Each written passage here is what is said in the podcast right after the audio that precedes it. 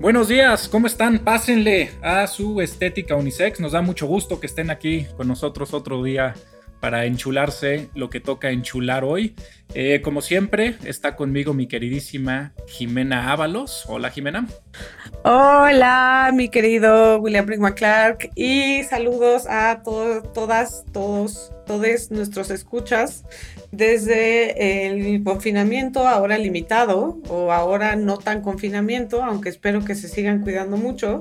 Pero aquí estamos en su estética unisex y en esta vez estaremos hablando de reggaetón y de colonialidad. Eh, Algo un poco extraño, ¿no? Sí, pero estamos también tomando en cuenta sus sugerencias de alguien nos sugirió que en lugar de ser una película o una serie que habláramos de música y nos parece muy pertinente. Nos gusta mucho la música y entonces, ¿por qué no hablar de reggaetón que da tanto de qué hablar?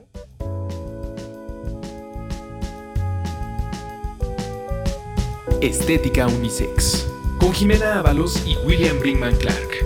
Disponible en todos los lugares donde puedes escuchar un podcast. Y para esto tenemos a una invitada experta. Les presento con mucho gusto a Valeria Angola. Hola Valeria. Hola Valeria. Hola, hola, ¿cómo están? Muchas gracias por invitarme a Estética Unisex. Valeria, como nos menciona, dime si me equivoco, Valeria es antropóloga que tiene interés y ha escrito mucho justo sobre reggaetón, que es un poco de reggaetón y obviamente de decolonialidad. Entonces, ese, ese vínculo tan interesante y de feminismo, claro, feminismo decolonial. Entonces, ese vínculo, para eso viene esta estilista invitada para decirnos cómo está. Sí, pues bueno, además de, que estudié antropología, también estudié danza eh, hace algunos años, entonces digamos que la parte como eh, de mi formación corporal eh, siempre está ligada como con la producción, entre comillas, teórica eh, que, que, siempre he hecho, ¿no? O sea, son cosas que yo eh, no puedo separar como la cuestión del cuerpo y la cuestión como intelectual. Y que esto es una reflexión intrínsecamente feminista, ¿no? Porque justo muchas de las experiencias que teorizamos son experiencias que vivimos en el cuerpo, ¿no? Exactamente, sí. En la cuerpo. Pues el, el, feminismo justamente trata como de reivindicar eh, como conocimiento la experiencia eh, del cuerpo, ¿no? Eh, cosas que no pasan necesariamente por, por un razonamiento lógico, matemático, etcétera, ¿no? Y para que eso tiene sus propios sesgos masculinistas. Perdónenme. ya, quiero parar y no paro. Acabemos la introducción. ok, este, para esto. Para, y entonces, para esto, les tenemos preparados una cápsula sobre la historia del reggaetón, que es una historia bastante interesante y que, pues bueno, nos va a servir muchísimo para eh, meternos duro a esta enchulada que vamos a tener hoy. Entonces, venga. En 1992, Daddy Yankee y DJ Playero nombraron como reggaetón un nuevo género proveniente del dancehall y del reggae. Artistas como Big Boy de Puerto Rico, Latin Fresh de Panamá y Shabba Ranks de Jamaica son recordados como los precursores del género. Sin embargo, el Chombo, DJ y compositor, menciona que si de música urbana en español vamos a hablar, debe recordarse a la atrevida, Lisa M y a Francesca, las mujeres afrolatinas que también sentaron las bases musicales para el desarrollo del reggaetón como género musical la gente se escandaliza por las letras y los bailes, pero hay mucho más detrás del fenómeno mundial conocido como reggaetón. Bueno, pues yo quisiera seguir platicando con Valeria sobre esto de, la danza y cuál fue su aproximación, cuál fue tu aproximación con, con el reggaetón, ¿por qué reggaetón?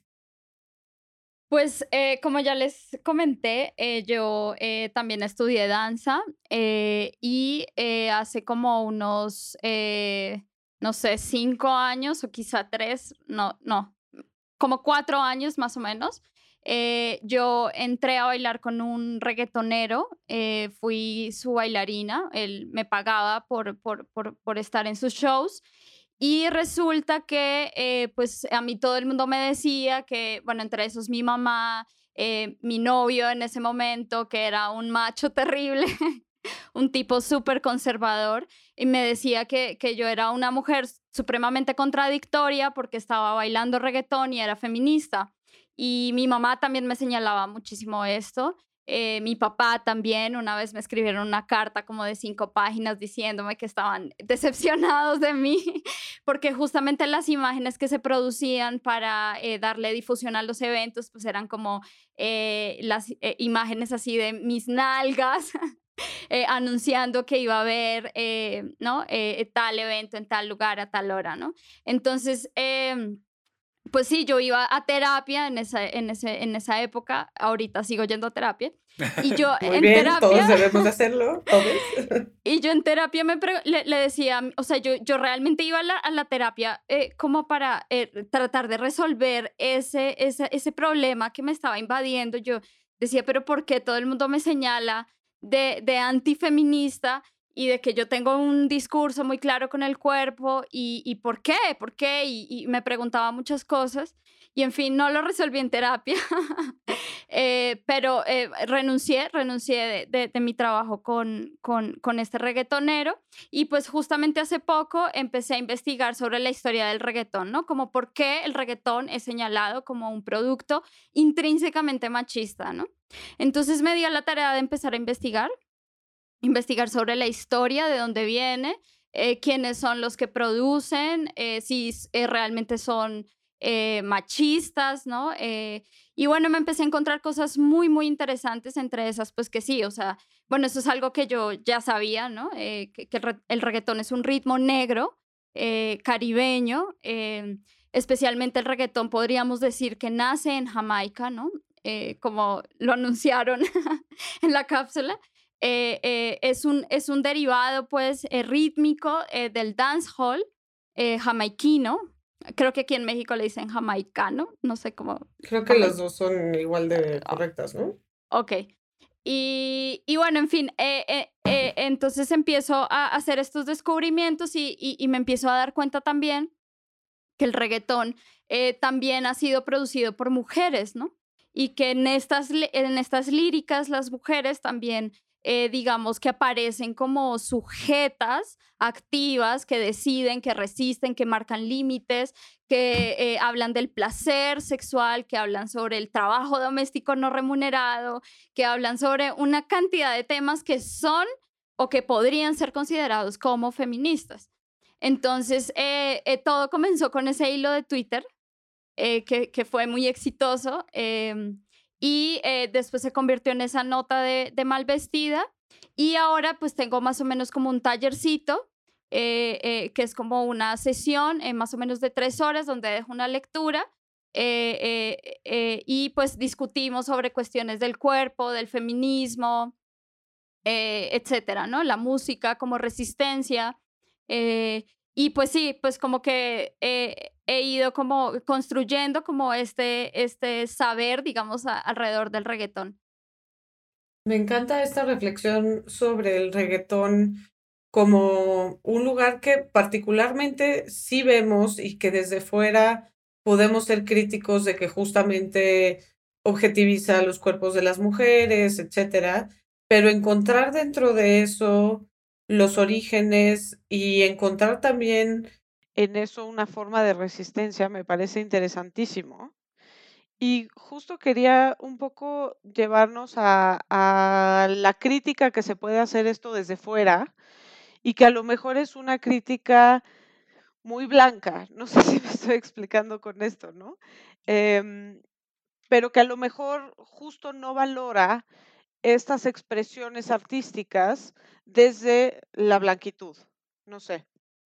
Exactamente, sí, yo creo que esto es muy común, ¿no? Eh, yo también me he encontrado, por ejemplo, comentarios de feministas blancas, eh, y blancas nos referimos eh, más allá de la cuestión del color de la piel, eh, que, por ejemplo, eh, critican en las expresiones estéticas de los pelos de las mujeres negras, de los peinados, las telas, como toda esta valoración estética que existe alrededor de, de, estos artefactos eh, como eh, decorativos, ¿no? O como eh, ornamentales y, se quedan justamente en una cuestión como de superficialidad sin leer que detrás, digamos, de, de eso existe toda una historia justamente de resistencia, ¿no?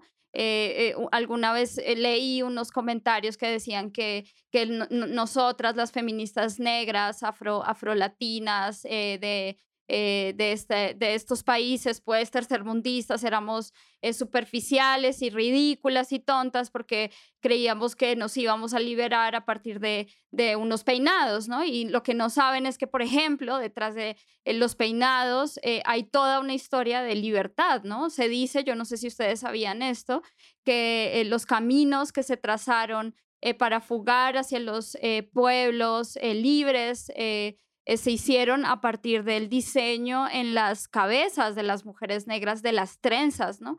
Entonces esto, eh, pues obviamente nosotras llevamos estos peinados y esta estética, eh, pues con todo el significado que tiene para nuestro pueblo, que es la libertad. Oye, y aquí hay una cosa que a mí me parece muy interesante que creo que tú traes a cuenta. Em, yo, yo no sé si sepas, pero a mí lo que me toca aquí es invocar un poquito a los, a los santis de este mundo y a los, y a los iñakis. Y, normalmente es el tipo de gente que critica mucho el reggaetón, ¿no? Como decía Jiménez, es una cosa blanca, pero también es una cosa eh, muy de clase, ¿no? Y, por ejemplo, a mí me parece muy interesante la pregunta de ¿por qué el reggaetón? O sea, ¿por qué irse en contra del reggaetón? Entonces tú cuando normalmente le preguntas a cualquier persona que se vaya eh, en contra del reggaetón, oye, ¿por qué esto? O sea, ¿por qué te estás yendo en contra de este género en particular? Normalmente apelan a esta cosa de la, de la misoginia, ¿no? Te dicen es que es muy machista o es muy violento o lo que sea. Pero si me permites, hice una pequeña, una pequeña lista de, de letras de, de, canciones muy famosas de todos los géneros, ¿no? Entonces, si nos vamos de atrás para adelante, por ejemplo, en el pop, eh, Taylor Swift tiene una canción que se llama Better Than Revenge, en la cual hace slot shaming, ¿no? Eh, se refiere a otra mujer y dice, eh, She's an actress better known for things she does on the mattress. Ella es una actriz, pero la conocen mejor por cosas que hace en la cama, ¿no? Entonces el pop, pues tiene las mismas letras. ¿no? Eh, en el rock, Guns N' Roses, que es muy famoso, tiene una canción que se llama It's So Easy, en la cual dice, y cito, Turn around, bitch, I got a use for you, ¿no? Voltéate, perra, te voy a utilizar o tengo un uso para ti. Este, las power ballads bonitas no se salvan, ¿no? Eh, la canción muy famosa que todo el mundo ha oído de The Police, Every Breath You Take, este, dice, si recuerdan, Oh, can't you see you belong to me, ¿no? O sea, tú me perteneces. Eh, y en una categoría especial que tengo por aquí que guardé, que se llama categoría cuando los valores eran mejores, ¿no? Como dirían nuestros papás o nuestros abuelos.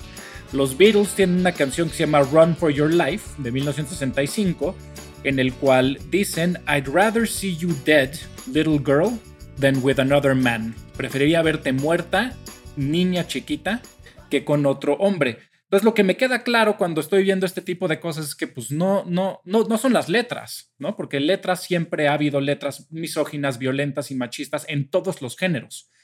Y, me lleva a pensar que tal vez tiene que mucho más ver con esto que estás diciendo, tiene mucho más que ver con una cultura que se está mostrando que de alguna manera o es peligrosa o, o, sea, atenta en contra de algo muy conservador, muy, muy de las, de las elites o así. No sé, no sé qué, qué opines.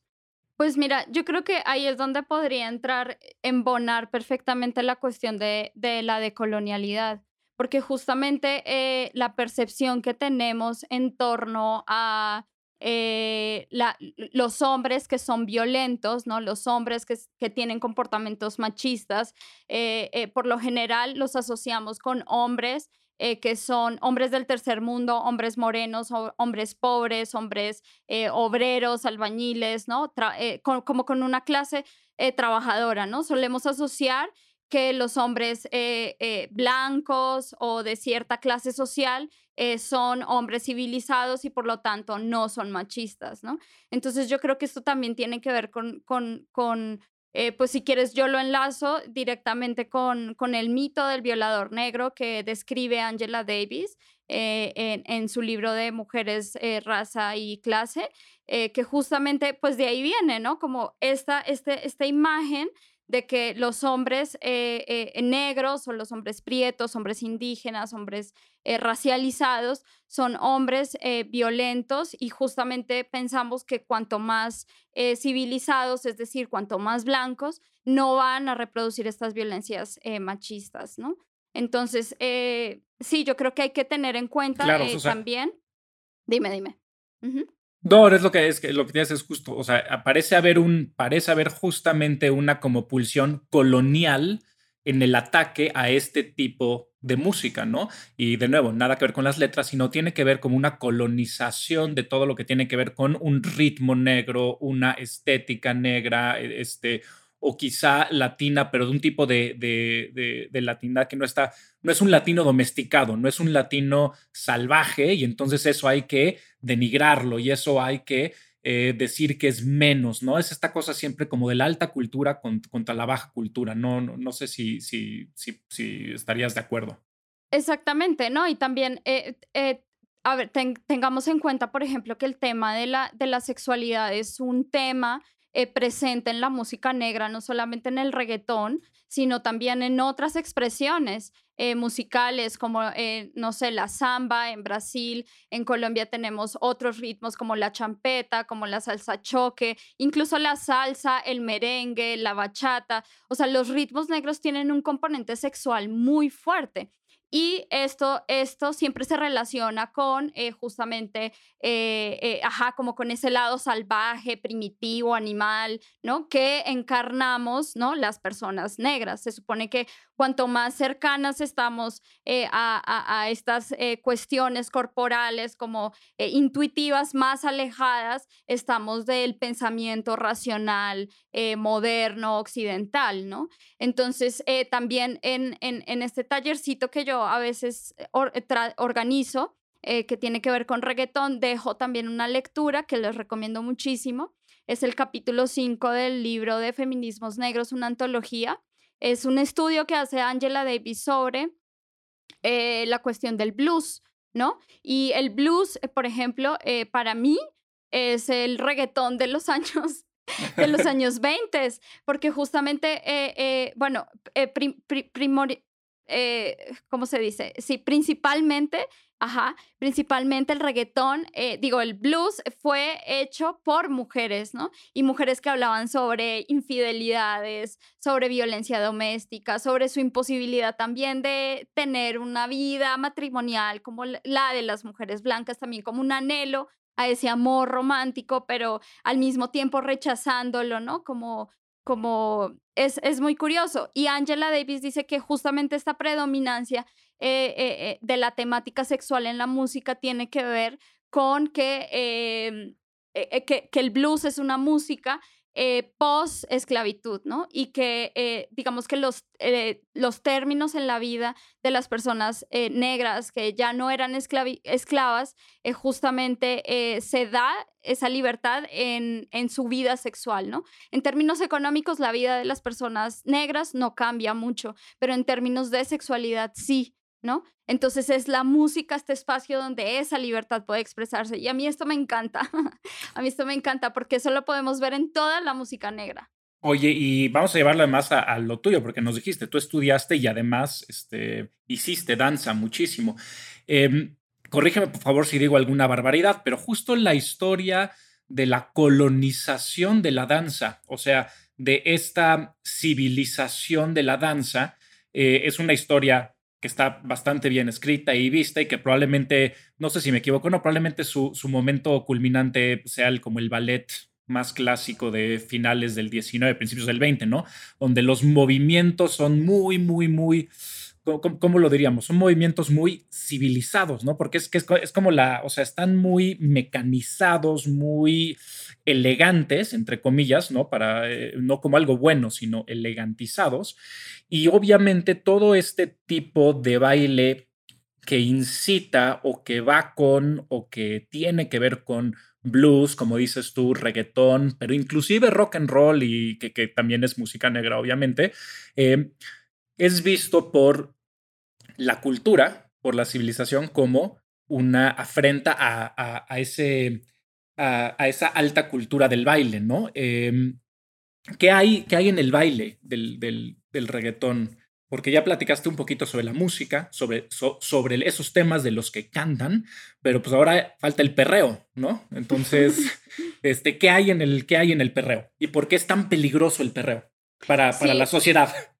Sí, justamente, pues sí, o sea, o sea, cómo se baila el perreo, ¿no? O sea, el perreo es justamente, eh, digamos, esta alegoría al acto sexual, ¿no? Eh, y, y, y, yo podría, mira, yo, yo, yo realmente bueno, hemos, hemos tratado de, incluso con, con otras compañeras, de trazar como una genealogía de eh, averiguar, pues, como de saber exactamente de dónde viene el perreo, ¿no?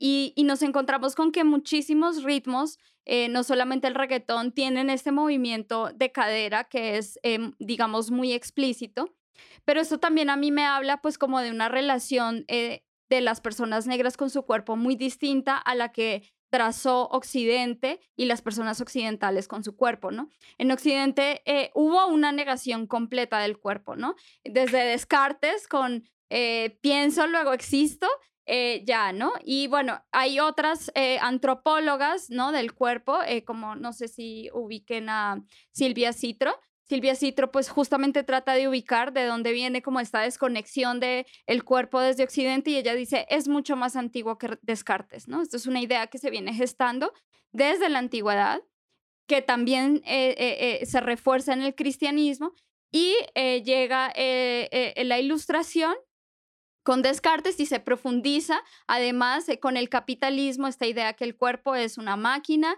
y que ahí no se produce nada de conocimiento, ¿no? Entonces, bueno, esto eh, nos sirve justamente para entender por qué todo lo que viene del cuerpo eh, en Occidente es tan rechazado y justamente llevado como a un lugar de primitivo, de poco civilizado, etcétera, ¿no? Claro, entonces es, dentro de los dentro de las artes, ¿no? En toda esta discusión de la cual tú hablas, Normalmente aquellos teóricos que apelan al intelecto, pues dicen que de las artes menos intelectuales, aunque sean artes, pues justamente sería la danza, ¿no? Es, es, o sea, si hay, si hay esta historia bien conocida de eh, domesticar la danza, o sea, si vas a bailar, pues domestíquela y como de ponerla en un lugar, eh, en un lugar muy, muy, o sea, en México, en México, pues por ejemplo, bailar bailar no es lo mismo que en, que en, Sudamérica, ¿no? No hay esta cultura de bailar este, como se baila en Sudamérica, en las fiestas, de tener que saber bailar y así, ¿no? O sea, los machitos no bailan en México, eso no, eso no es de macho, ¿no? él ¿no? Él no debe de bailar. Sí, yo, yo me di cuenta de eso cuando llegué aquí a México. Bueno, yo, yo, yo vivo aquí en México hace nueve años y para mí eso fue súper fuerte porque yo estaba súper acostumbrada a que salía a una fiesta y siempre bailaba y aquí eh, con mis compañeros antropólogos, eh, pues era eh, tomar, beber sentados y quizá cuando ya estaban un poquito pedos, se paraban a bailar. Pero justamente, pues, pues retomando esto también, bueno, yo, yo también hice una entrevista que luego se las paso a un director de, de danza, de una compañía de danza afrocolombiana que se llama Sankofa, y ellos en su propuesta escénica no manejan ningún ritmo eurocéntrico, ¿no? Ellos estudian danza sin ballet. Y a mí esto me parece súper chévere porque pues eh, es una forma, digamos, eh, de darse cuenta que uno puede formarse justamente sin recurrir a esas técnicas hegemónicas como el ballet o la danza clásica, digo, la danza contemporánea como el Graham, el limón, etcétera, ¿no? Entonces, entonces, pues eso. y, y, pues claro, si, si tenemos en cuenta que el ballet es una danza, es la danza pues alta, la danza culta, pues frente a el, el, perreo, pues es, es, es, es, es, hacer el amor, ¿no? Es algo completamente bajo. Y eh, para esto, pues también hay una cantidad de ritmos que yo también eh, tengo rastreados. En, en eh, que se bailan de forma y muy parecida al perreo, que no son perreo propiamente, pero por ejemplo la champeta en Colombia, el, em, el mapalé, el mapalé es un ritmo, eh, pues digamos, como eh, muy antiguo y que, que fueron prohibidos. La champeta también, bueno, la champeta es un ritmo, digamos, eh, contemporáneo que ha sido prohibido, ¿no? Por justamente la manera en la que se baila. El reggaetón también ha sido prohibido en muchos lugares, ¿no? han intentado prohibirlo y justamente pues esto, pues bueno, a mí me parece completamente moralista y completamente innecesario eh, como echarle la culpa al reggaetón por, pues no sé, por, por ejemplo, por los embarazos no deseados en, en, en chicas adolescentes, ¿no?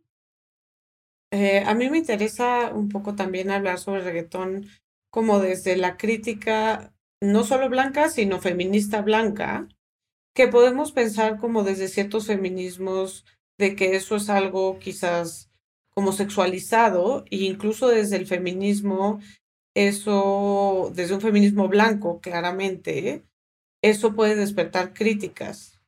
No sé cuál ha sido tu experiencia, Val.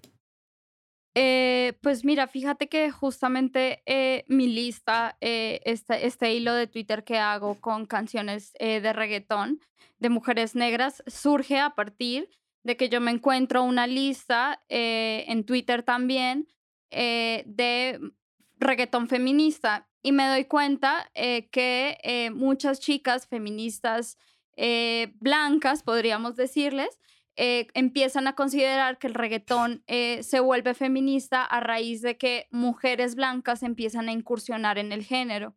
Entonces también por ahí surge pues mi preocupación por buscar intérpretes mujeres negras, latinoamericanas, pues, eh, eh, eh, que hagan este reggaetón justamente para, para, para dar cuenta que el reggaetón siempre ha sido feminista, sin necesidad de que las blancas incursionen, ¿no? Entonces, pues eso es lo que yo me he encontrado. Bueno, además de que dicen que, que nos objetivizamos y nos sexualizamos y que por ende estamos más propensas a ser violadas o abusadas o, y que eh, eh, eh, somos unas víctimas completas y perfectas. Y me interesa esto porque tiene que ver mucho con otros debates feministas, que si se ven desde la blancura y desde la teoría, pues no necesariamente em, ven como la totalidad del debate, ¿no? Em, me recuerda a muchos otros debates en donde es muy fácil llegar a un lugar entre comillas, radical, pero que al final se vuelve también muy conservador, ¿no? Ya que estamos en esto de feminismo blanco, ¿cómo definiríamos el feminismo blanco? Pues yo, ¿cómo definiría el feminismo blanco? Eh, yo eh, parto primero eh, de que no es necesario ser blanca de piel para ejercer un feminismo blanco, ¿no? El feminismo blanco eh, también puede pasar por eh, personas eh, racializadas porque yo lo comprendo como también un corpus de ideas, de preceptos sobre las mujeres y los hombres, ¿no? Entonces, en esa medida, cualquiera podría estar reproduciendo ese feminismo blanco porque tiene que ver más con las ideas que con el tono de la piel. Eso es súper importante tenerlo en cuenta. El, feminismo blanco universaliza, ¿no? Eh, homogeniza. Esencializa. Eh, esencializa. Es, por lo general es biologicista. Eh, y incluso puede ser patriarcal, yo diría, ¿no? Porque recurre también a cosas, soluciones patriarcales de justicia, no sé. Em, eso, esa sería como mi definición aquí. No, sí, yo creo que tienes razón y lo ato a la, cita pasada que tuvimos con, con Estefanía y a la antepasada que tuvimos con Wackel, en donde justo hablábamos como de estas soluciones que salen desde la blancura, ¿no? Y yo siempre, desde la blancura, no sé si desde la blanquitud, no sé, este, que pues no necesariamente contemplan las realidades de las diferentes personas y que tienen esta mirada interseccional, ¿no? Que ahorita vamos a, la idea de interseccionalidad, pero el ejemplo que yo siempre uso desde las soluciones jurídicas y políticas públicas es el tema de eh, violencia y violencia doméstica en particular, la violencia familiar. Y cuando a las feministas blancas se nos ocurre este, mayor intervención del Estado, mayor intervención de la policía, pues claramente a las comunidades racializadas y a las comunidades migrantes, eso es una solución que no es solución, ¿no? Exactamente, sí. Sí, ese es un punto súper importante porque justamente desde un feminismo antirracista eh, se pretende justamente con eh, acabar, digamos, con esas estructuras eh, policiales, punitivas, ¿no? que justamente recrudecen la violencia, la violencia racial, la violencia de género, etcétera. Si, si, me permiten una anécdota antes de que pasemos a, a la parte de interseccionalidad, porque la apunté aquí creo que es perfecto para lo que, lo que mencionan ambas sobre el feminismo blanco.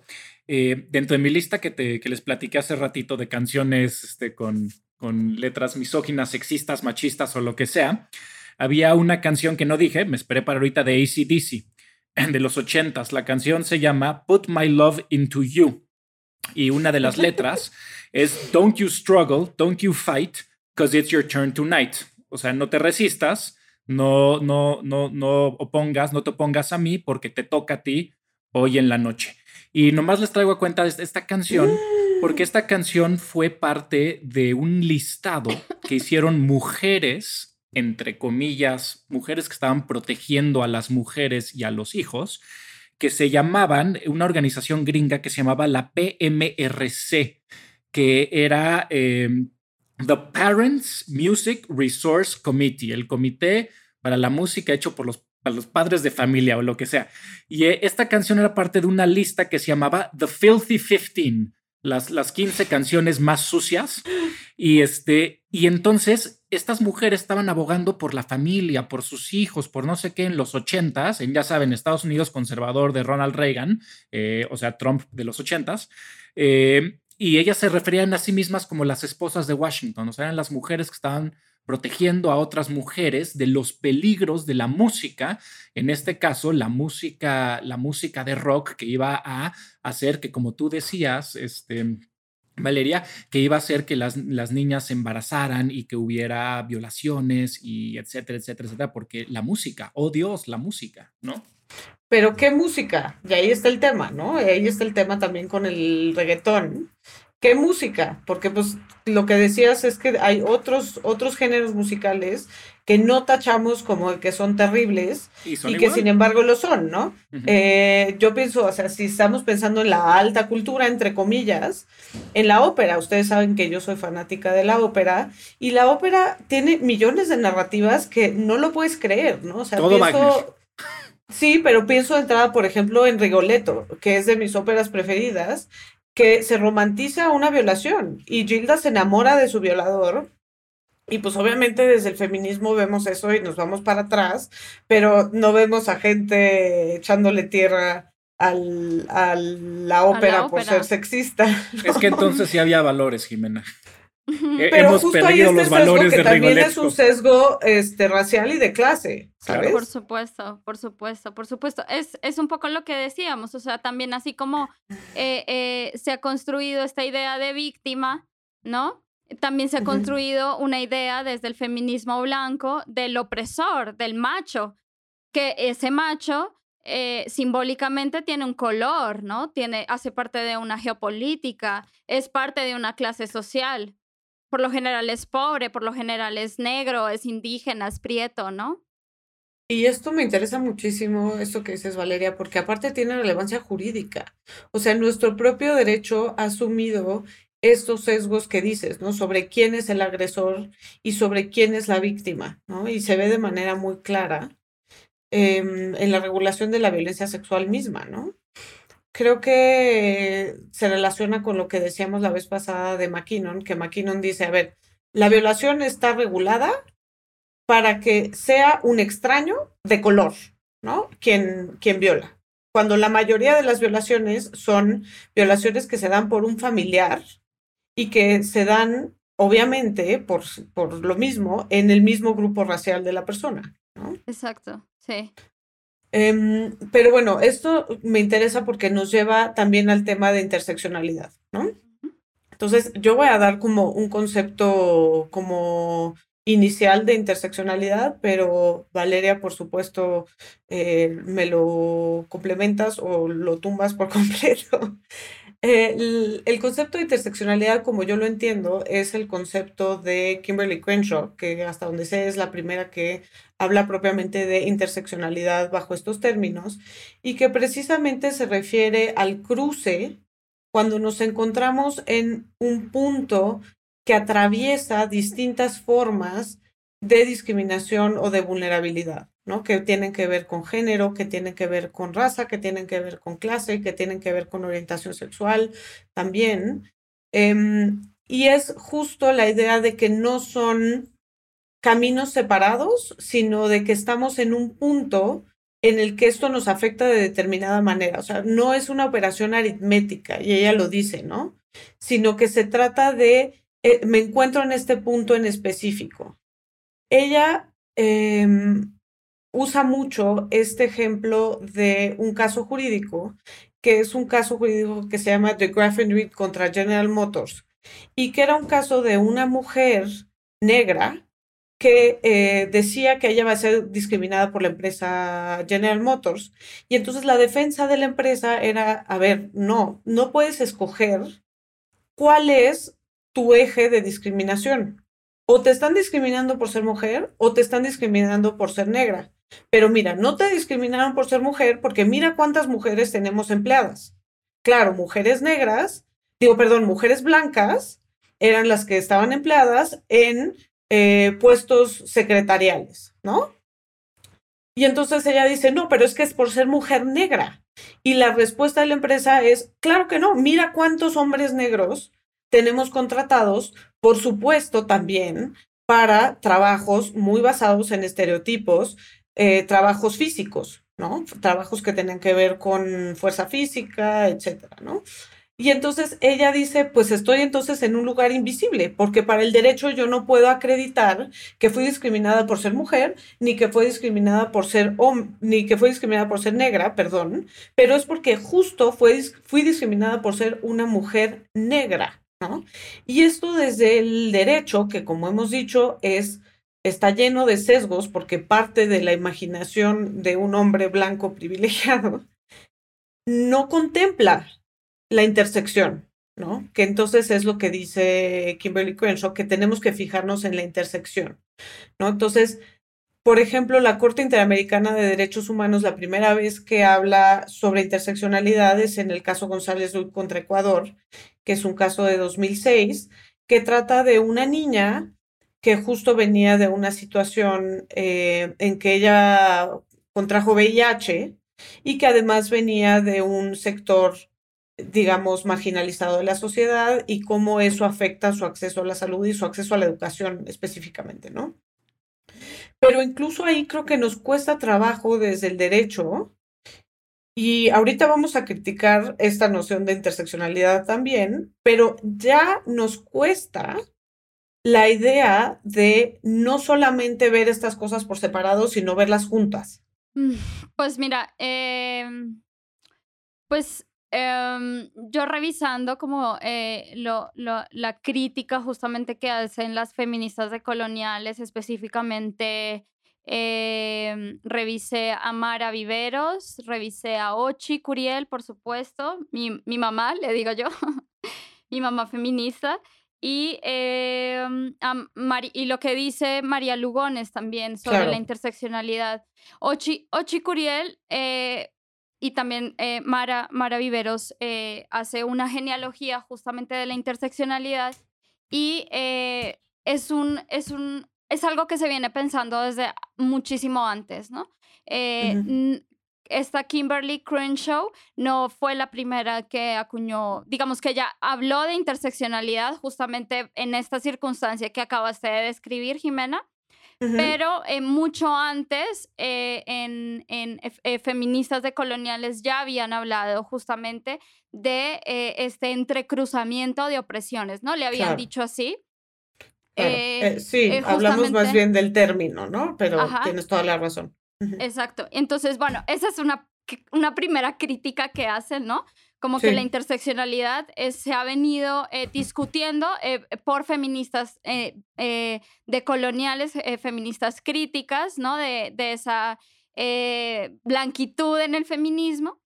Y justamente se había hablado ya de una simultaneidad de opresiones o de una matriz de opresiones. Y en términos de María Lugones, María Lugones hablaba de una consubstancialidad, ¿no? Ella le, le dice así. Y interseccionalidad. Sí, que ahorita hablamos más sobre, sobre María Lugones, ¿no? Que también me interesa mucho profundizar. Y, y justamente el, el, término de interseccionalidad, dice Ochi, dice, eh, eh, este es el término que está más de moda y por qué es el término que está más de moda, ¿no? Entonces, eh, ella dice que está muy de moda porque Kimberly era relatora de Naciones Unidas en ese entonces y eh, digamos que es por esto que ese término es el que más eh, tiene relevancia en este momento, ¿no? Y ella dice, hoy hasta eh, si las, estas agencias internacionales hablan de interseccionalidad. Oye, y quizá para atar un poquito esto que, que están platicando con, con, el reggaetón, porque es muy interesante.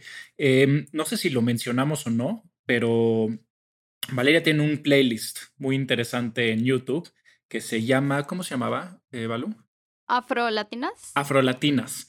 Eh, que lo estuvimos escuchando, Jimena y yo, y ahorita que Jimena platicaba sobre, lo, sobre este caso en el cual hay una mujer que dice es que soy mujer y soy negra y ese punto, eh, ese punto que es el punto de mi opresión, la ley no da cuenta de él y ahorita tú que, platicabas, Balu, sobre justamente todos estos momentos en los que se está tratando de dar título, de dar lugar o, dar voz a algo que permanece oculto, pues me recordó un poquito a tanto la estética como la lírica de muchas de las reggaetoneras que, que, tienes en tu lista y que nos, que nos pusiste a oír. Es decir, lo que parece aparecer ahí es una mujer que no tiene lugar dentro de una estructura occidental X. Eh, eh, no quiero decir patriarcado porque es, demasiado, pero tal vez sí.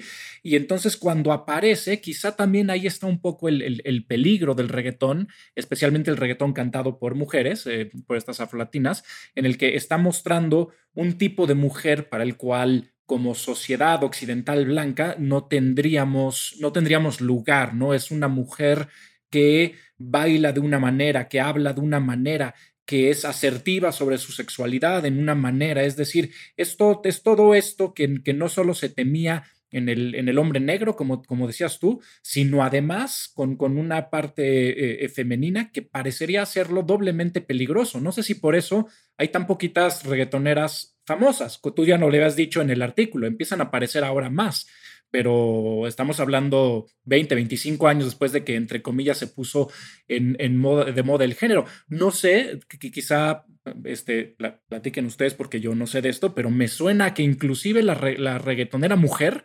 sería socialmente más peligrosa que, el, que, para este orden blanco que el reggaetonero hombre.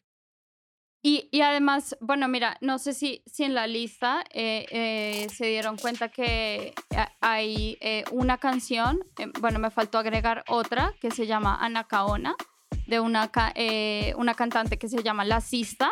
de hecho, la primera canción de la lista es Yemaya. Y justamente estas dos canciones eh, eh, son dos canciones que, que, yo encuentro. Bueno, también la otra canción de esta, eh, la de Paso a Paso. Ella es. Ay, se me olvidó su nombre ahorita, justamente.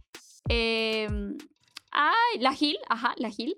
Y justamente ellas hablan como de toda una cuestión colonial, ¿no? Y su, su, la letra, su canción es anticolonial. O sea, no necesariamente eh, eh, eh, las mujeres están hablando de cuestiones sexuales, de placer, sí, sí hablan de eso, hablan del cuerpo, hablan de sexo, etcétera, pero también hablan de la situación, bueno, de Anacaona, ¿no? Yo no sé si ustedes conocen la historia de Anacaona, que es una, una india taína que fue líder en, en la isla, ¿no? en la isla que hoy es República Dominicana y Haití, y, y qué, y esta eh, Ana Caona organizó una emboscada en contra de, los colonizadores y fue, eh, si no estoy mal, fue decapitada en frente de todo el pueblo, ¿no? De todo su pueblo.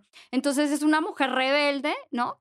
Eh, que bueno, eh, Ana Caona no es negra, pero en esta canción de, de la cista, la cista canta y dice, llegó tu Ana Caona africana, como las mujeres que resisten frente a ese poder eh, eh, frente a esa, esa colonialidad justamente, ¿no?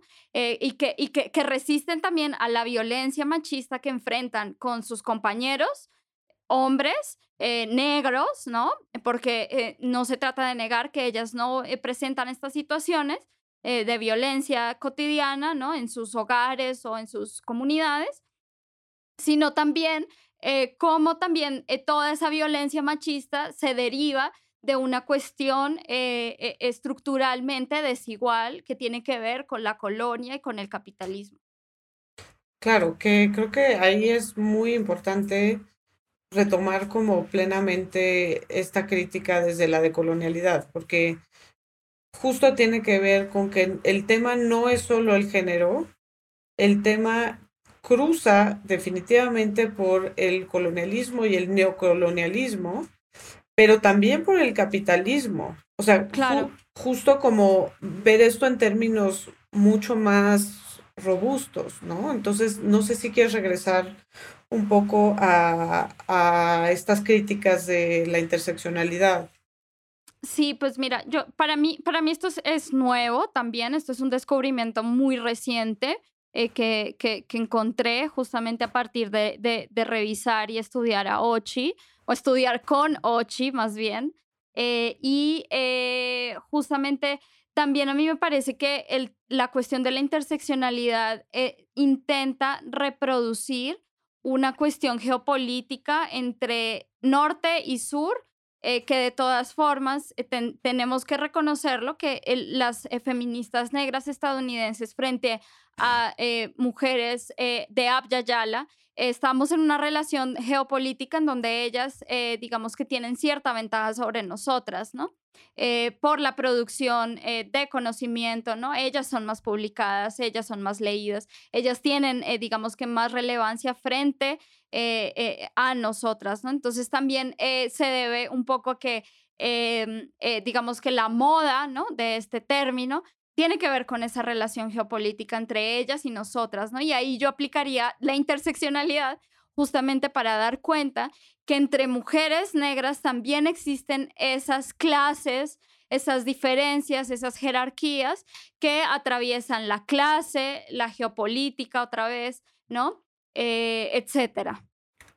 Me parece interesantísimo esto que estás diciendo, o sea, justo aplicar el marco de la interseccionalidad para dar cuenta pues que sí, que ahí también hay un privilegio, ¿no? O sea, aunque, aunque parece que una mujer negra eh, es una mujer negra, una mujer negra que da clases en la Universidad de Columbia, pues tiene acceso a mayor privilegio que otras mujeres, eh, particularmente de América Latina, África, etcétera, ¿no? Exactamente.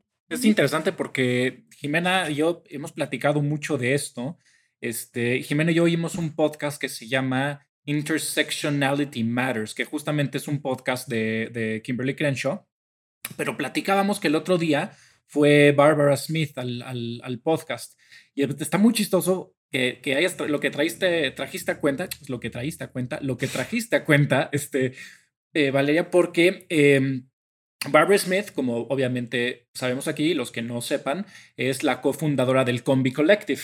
Y este, el Combi Collective se llama así. Combi River Collective. Eh, es que ella en el podcast dice que debe decirse combi porque así se dice en el lenguaje de los. De los ok, este, ok, buen punto, ok. De, los, ¿no? no, no, no, sé ni cómo decir eso sin que suene horrible. Entonces, de las personas que, de, de cuyo lenguaje es combi. Eh, pero está interesante porque se llama Combi Collective, Combi, combi River Collective, porque es una ofensiva que lanzó, es la única ofensiva militar que se ha lanzado en Estados Unidos bajo la mano o, la, dirección de una mujer, que fue Harriet Tubman. Entonces, está muy interesante a cuenta que tú trajiste esta, esta revolucionaria, esta revolucionaria taína, pero bueno, aparte. Eh, el chiste es que Barbara Smith va este, a este podcast a de alguna manera criticar la interseccionalidad de, de, Crenshaw. O sea, de una manera muy amable y con muy, muy, muy bien hecho. ¿Qué es lo que estamos haciendo aquí? O sea, son críticas, exacto. el tema no es tirarle mierda a Kimberly Crenshaw. Exacto, no, es la cagaste, ¿no? Es, es, hay, que, hay que someter esto a crítica. Y, como todo. Exacto, como todo. Y lo, y lo hace de una manera anecdótica, pero muy interesante. Ella dice, eh, durante todos los 70 yo fui parte de, de muchísimas organizaciones eh, que básicamente a lo que se dedicaban era, y lo dice, a la liberación. Entonces entraban este, queer rights, este, eh, cosas de, homosexuales, este, salud para, o sea, para todos. Es decir, era, era un movimiento en el cual cualquier persona podía entrar porque de lo que se trataba era de liberarse, era un movimiento de liberación. Y luego ya dice, yo ya nunca he vuelto a ir a, una de estas marchas desde 1993, porque en los 80 hubo todo este movimiento en el cual la misma teoría de la interseccionalidad lo que me permitió es identificar, seccionar, em, dar primacía a unas cosas a otras. Y entonces, por ejemplo, ella tiene una anécdota en el, en el podcast sobre cómo cuando, cuando fue con los organizadores, creo que del Pride de Londres o algo por el estilo, le dijeron que, que la, la, noción de los derechos de los negros no podía entrar en, el, en la plataforma porque ahorita se estaban enfocando en los, los derechos este, de igualdad para, para gente del mismo sexo, ¿no? Entonces, es una, es una cosa muy interesante en la cual ella, ella dice, este, este entendimiento teórico sobre lo que es la interseccionalidad, en, la, en realidad es algo que, nosotros hemos hecho desde siempre. O sea, siempre, en tanto se trata de una liberación, de, luchar contra una opresión, siempre se está luchando en diferentes aristas. Y solo a partir del momento en que se empieza a teorizar, también se crea la herramienta para compartir, o siempre esa palabra siempre la acabo, compartimentalizar, para este, ¿no? Para dividir, para decir estos issues sí ahorita, estos no, esto sí se platica, esto no se platica. Es un, es un podcast muy interesante, pero creo que va un poquito a, esta crítica, ¿no? O sea, es un arma de, doble filo. Pero justamente María Lugon es lo que dice, es que eh, la interseccionalidad, en lugar de, de, de, crear como una colisión entre los movimientos sociales, los divide y crea eh, eh, categorías fijas de opresión, ¿no? Porque, eh, o sea, es que incluso, es que es muy, muy curioso cómo funciona, porque es que eh, era lo que les comentaba, o sea, incluso dentro de, así como en la categoría de mujer, nosotras las racializadas hemos hecho un trabajo muy eh, concienzudo, pues, como de hablar de esas diferencias entre las mujeres, ¿no? Que no es lo mismo tener y lo dice así Ochi Curiel, lo voy a decir como ya lo dice, no es lo mismo tener un coño negro a tener un coño asiático, a un coño blanco, o sea que esas diferencias existen entre coños, ¿no? así como, como eh, entre los coños negros hay diferencias también de clase, ¿no? Entonces, eh, yo, a mí a veces, yo he recibido eh, tomates podridos por decir estas cosas, pero también hay mujeres negras que están en el poder y una de ellas podría ser pues Kimberly Crenshaw y por eso es que digamos que su término eh, eh, eh, tiene tanta relevancia. pensemos en Michelle Obama, pensemos en Condoleezza Rice, o sea, son mujeres que hacen parte de una clase social a pesar de que son negras, pero que tienen, digamos, también los medios para que hay jerarquías también, ¿no? En dentro de esas categorías, entonces tendríamos que aplicar la interseccionalidad eh, para todos esos casos, ¿no? Creo que justo nos cuesta mucho trabajo el pensar, o sea, si ya nos cuesta trabajo, por ejemplo, desde el derecho, en pensar en la interseccionalidad, o sea, si ya es un tema complejísimo pedirle a un juez que no haga por separado un análisis de género y un análisis de discriminación racial, por ejemplo, sino que lo haga junto, entonces y, tiene que ver justo con lo que estás diciendo, porque el derecho es en sí mismo un producto blanco y un producto a partir de la masculinidad. Entonces, justo resuelve los conflictos ordenando en categorías y esto pues va, rompe completamente con, con ese esquema, ¿no? Porque no, no nos permite como decir, ah, sí, este fue la categoría detonadora para que se dieran estas cosas, ¿no? No hay conditio sine qua non, por decirlo de alguna manera, ¿no? Es todo junto.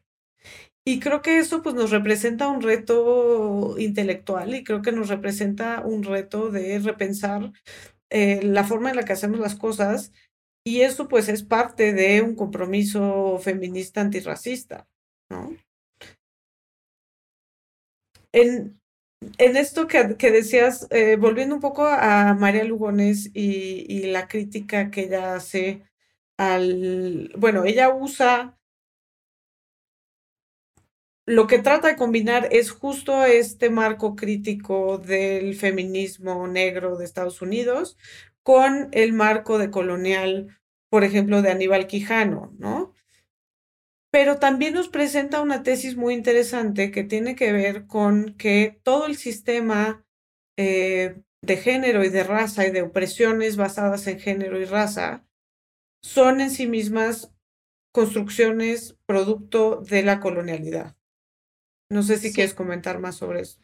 Sí, ahí yo creo que podría enlazarse muy bien eh, Oyeron que Oyegumi con la invención de las mujeres.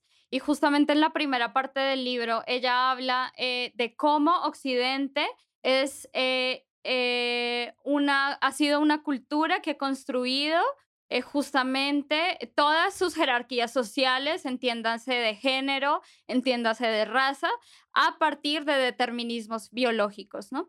Y esto tiene mucho que ver con lo que yo comentaba al comienzo, del pienso luego existo cartesiano, y como toda esa tradición de pensamiento occidental que justamente colocó al cuerpo eh, por debajo, todo, todo lo que sucede en el cuerpo por debajo de lo que sucede en la mente, ¿no? Y, y, generó esta eh, disociación eh, que es única de Occidente, ¿no?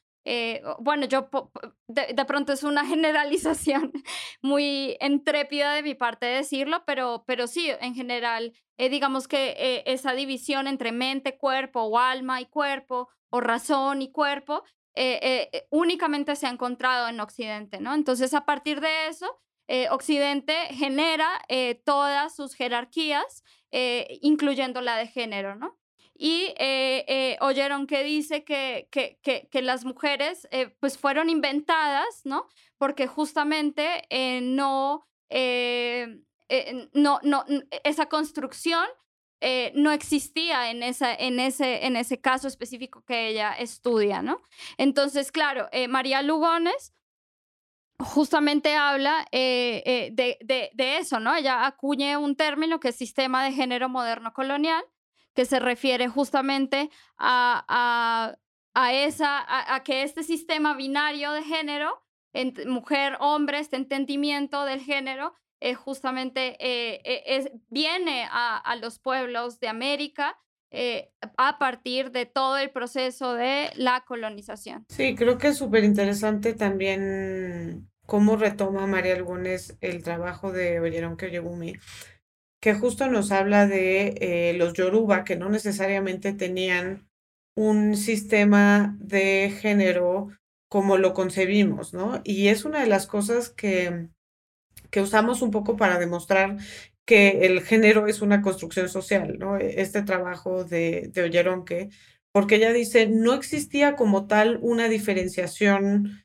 basada en estos roles que desde Occidente se asumen naturales y se usan para eh, perpetuar todo tipo de discriminación, opresión, eh, dominación, pero tampoco existía la idea de jerarquía, ¿no? Y esto es algo muy importante, o sea, no solo es el tema de los roles, sino de la estratificación. Y eso, pues la tesis es que es también un producto colonial.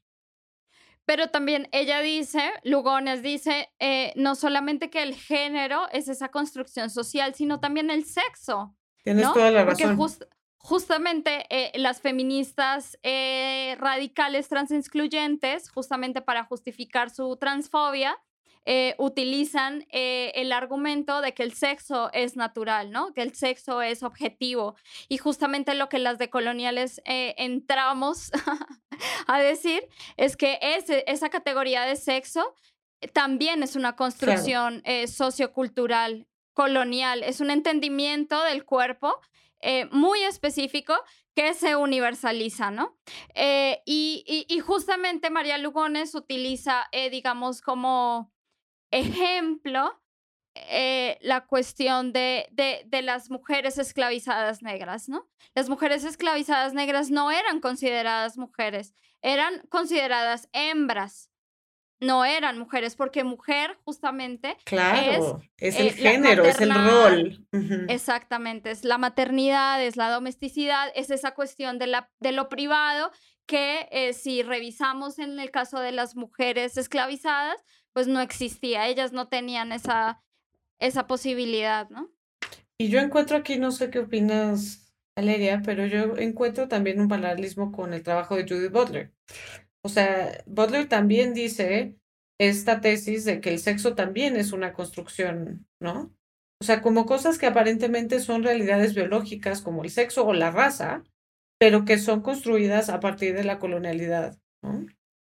Exacto, sí. Yo, bueno, eh, Ochi eh, ha dicho en sus conferencias, yo siempre, mi carta así eh, es Ochi para, para todo mi comodín, pero justamente eh, eh, tengo entendido que como que esta lógica de estas feministas postestructuralistas es justamente vencer como esas eh, políticas identitarias y digamos que nosotras utilizamos esa política identitaria de manera estratégica. O sea, a mí todavía me sirve llamarme negra, ¿no? Reivindicarme negra hasta que deje de ser necesario, eh, eh, eh, digamos que voy a hacerlo, ¿no?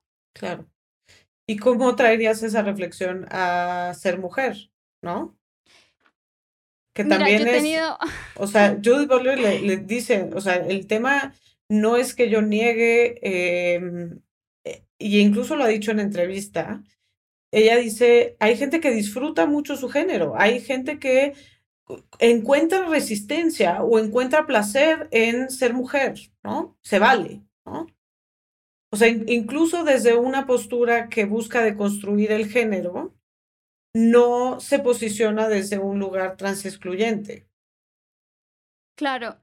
Fíjate que yo, yo también tuve como una crisis en autodenominarme mujer, justamente, bueno, no fue a partir de Judith Butler, sino a partir de Oyeronke Oyegumi, Justamente porque, eh, pues yo como una persona descendiente de eh, eh, personas esclavizadas, pues digamos que tengo un anhelo constante por saber de dónde es que venía mi familia, de dónde es que venían mis ancestros.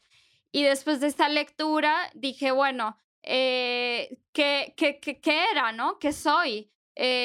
si yo nací con este cuerpo, digamos, con esta sexualidad, digámoslo así, entonces, en el sistema de género eh, de mis ancestros, yo qué era, ¿no? Entonces ahí también yo eh, viví como un shock eh, porque dije, yo no era mujer, ¿no? Mis ancestras no eran mujeres. Claro, me inventaron la colonialidad como mujer. Qué fuerte. Es, es muy fuerte, es muy fuerte. Entonces, pues bueno, no sé, ya no sé.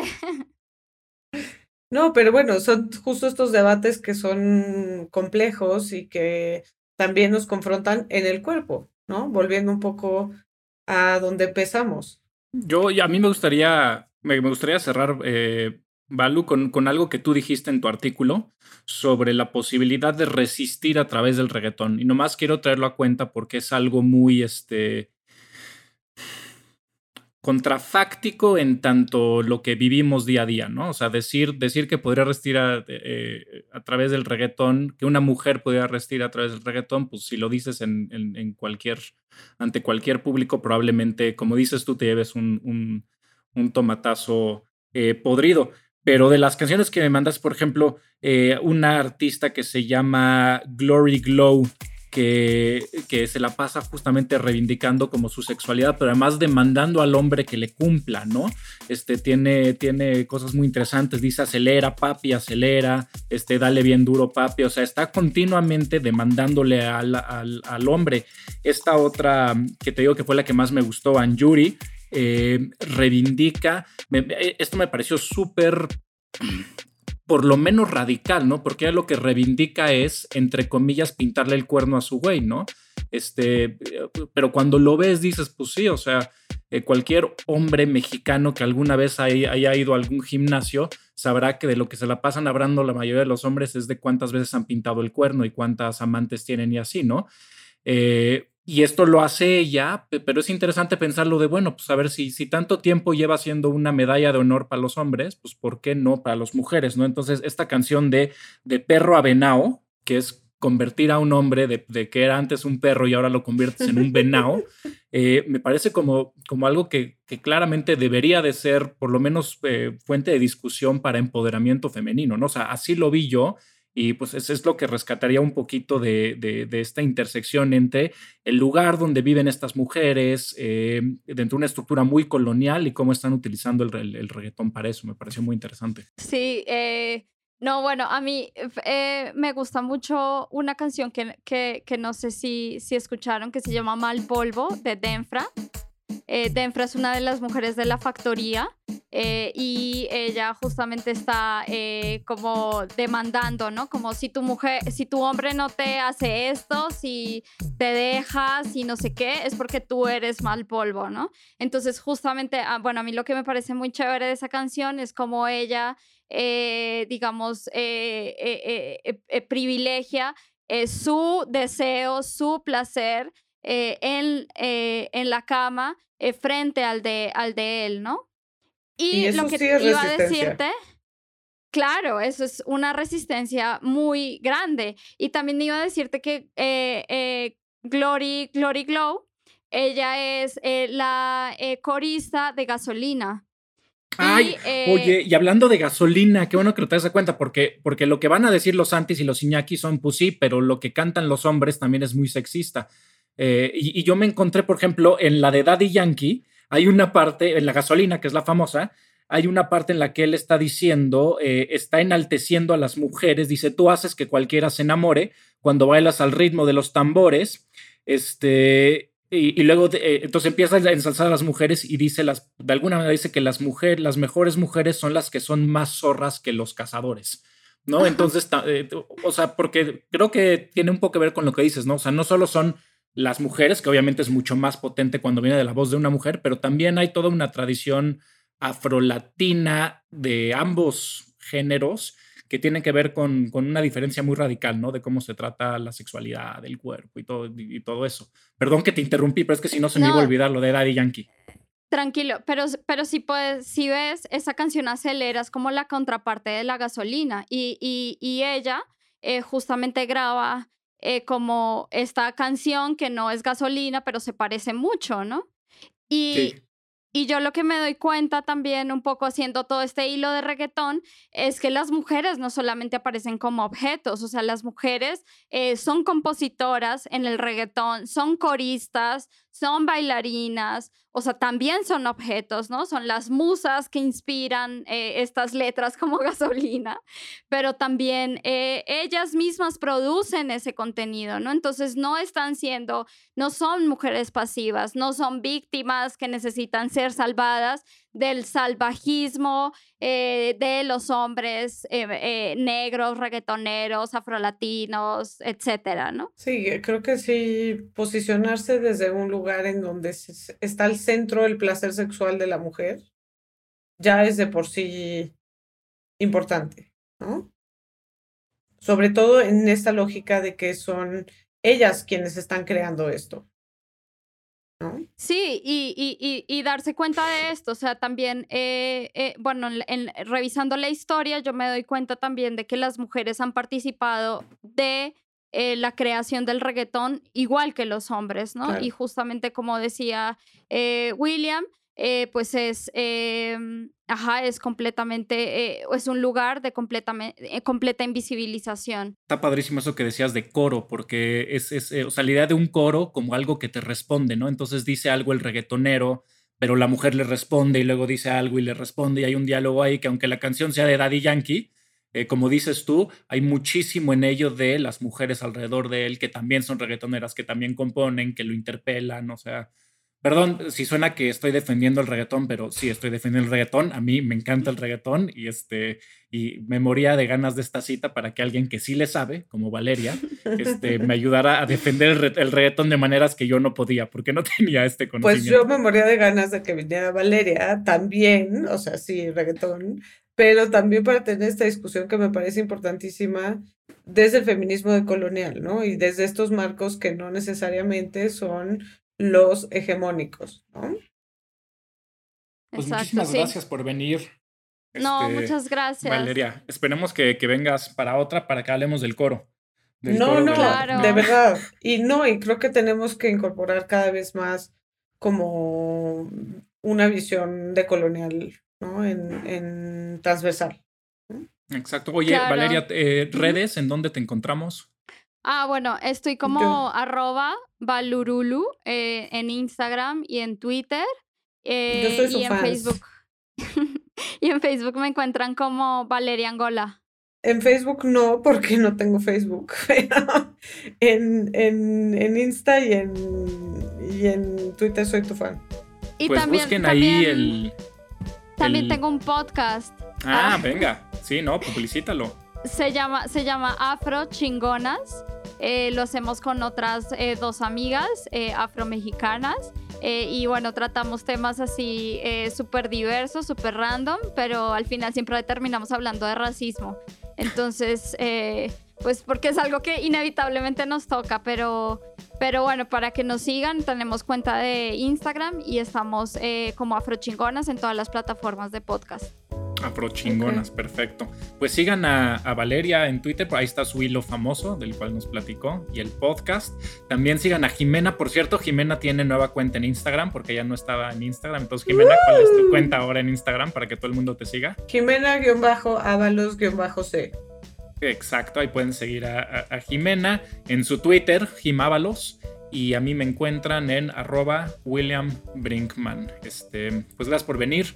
Valeria. Y ahí nos pueden comentar, ya saben, este, lo que quieran. Decirnos otros temas, otras series, otras músicas que quieran que comentamos y nosotros felices. Eh, que sepan que esto es un espacio que eh, constantemente se está cuestionando, autocriticando, auto, autodeconstruyendo. Es un espacio verdaderamente crítico. Espero que así te haya parecido, Valeria. Sí, muchas gracias por invitarme y pues eh, quedo en espera de la próxima invitación. Eh, sí. ¡Qué emoción! Gracias, pues Valeria. hasta luego todos. Nos vemos para la próxima Estética Unisex. Con Jimena Ábalos y William Brinkman Clark. Disponible en todos los lugares donde puedes escuchar un podcast.